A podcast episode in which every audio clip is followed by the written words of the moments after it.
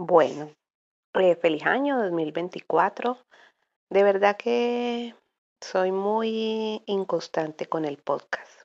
No sé, a lo mejor porque hago muchas cosas y entonces y voy pensando y voy pensando y digo, quiero grabar tal cosa, tal tema. Bueno, pero entremos en materia. Eh, el tema que quiero grabar hoy es el de las canas.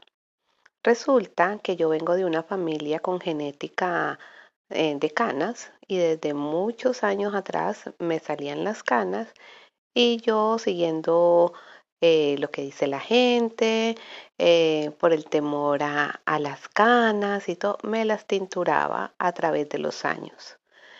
Hoy en día, a casi un año de que las dejé y de que me liberé, dije, digo y pienso, lo hubiera hecho antes. Qué boba, por varios motivos.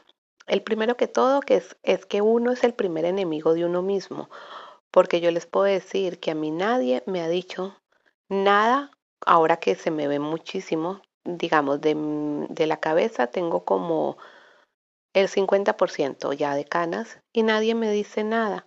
Entonces yo digo, qué bobada. Entonces eso por un lado. Segundo, hay que quitarnos eh, la idea de la cabeza de que las canas son vejez. Las canas es otro color, es un color, es, es gris, es otro tipo de pigmentación y ya. Y fuera de eso se puso súper de moda. Eh, entonces, mi recomendación es que uno debe hacer lo que le haga feliz.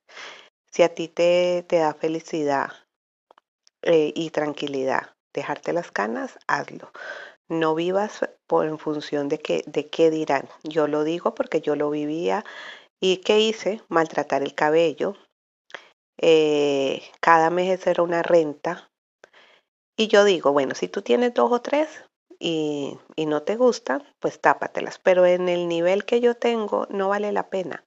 Es como yo digo, tapar una mentira. Porque ¿para qué vas a tapar algo que estás en, como chocando con algo que va a salir?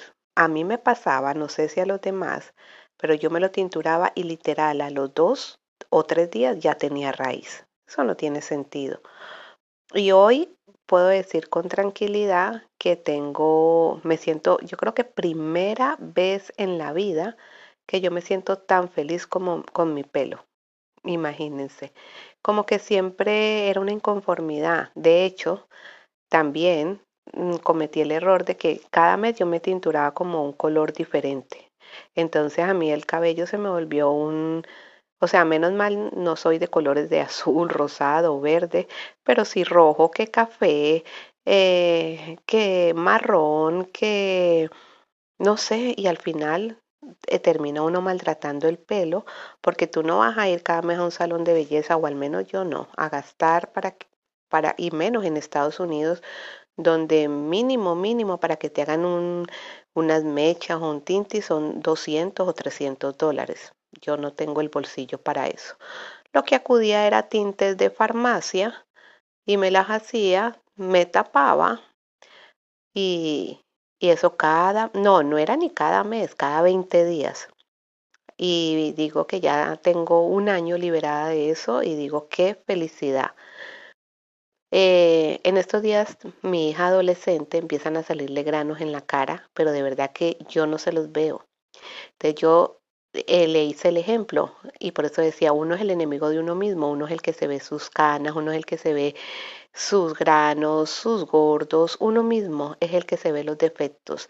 Entonces, con este podcast, eh, con este mensaje el día de hoy, es aprenderse a amar a uno mismo y aprender a soltar y a dejar y a estar tranquilo.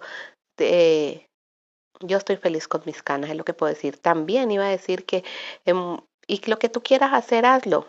A mí me ha dado que por ponerme turbantes en un tiempo me los puse, eh, balacas o lo que sea. Eres el dueño de, de, de tus cosas, entonces hay que hacerlo. Bueno, vamos a ver, creo que tengo por ahí otro tema pendiente. Trataré de que no pase tanto tiempo sin grabar, aunque igual nadie interactúa por aquí ni nada, pero yo digo, si tú con lo que tú dices, escribes o haces, inspiras a alguien, la labor está cumplida. Entonces espero que, que alguien se inspire y, y deje su pelo ser libre y ame sus canas y ame su vida y ame su todo, todo lo que tiene que ver con, con uno, con la vida. Nada, eh, lo que yo le pido a Dios todos los días, salud y vida. Feliz sábado, frío en Estados Unidos. Un abrazo en la distancia, pero en la cercanía del corazón. Bye bye.